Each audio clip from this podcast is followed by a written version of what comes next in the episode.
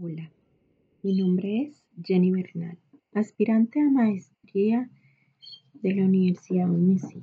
Hoy vengo a hablarles sobre el existencialismo y positivismo lógico. Entendemos por existencialismo la filosofía no era algo que se aprendía en los libros, sino que en la vida. El ser humano tenía la absoluta libertad de determinar su existencia. Se presentaba como la filosofía última de la vida.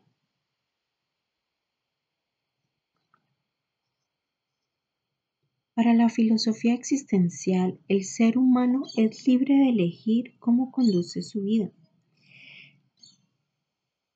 Bueno, y en el ámbito docente podemos decir que el docente constituye al ser un intermediador entre la sociedad y el estudiante.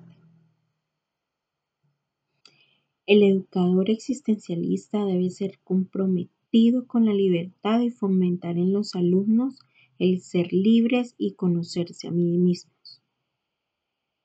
En el ámbito curricular, el existencialismo aboga por un cuadro de asignaturas como en la ética, la religión, el arte, la filosofía, en sí las humanidades, pues se cree que la educación debe estar orientada a procurar que el educando tome conciencia de sí.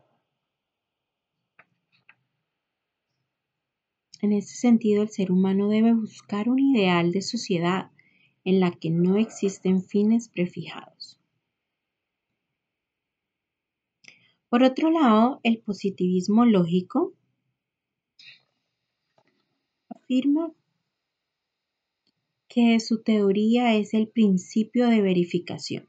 Toda enunciación tiene validez, solo y en tanto se le pueda comprobar y o constatar. La preocupación fundamental del positivismo es buscar un método para conocer lo que es posible conocer.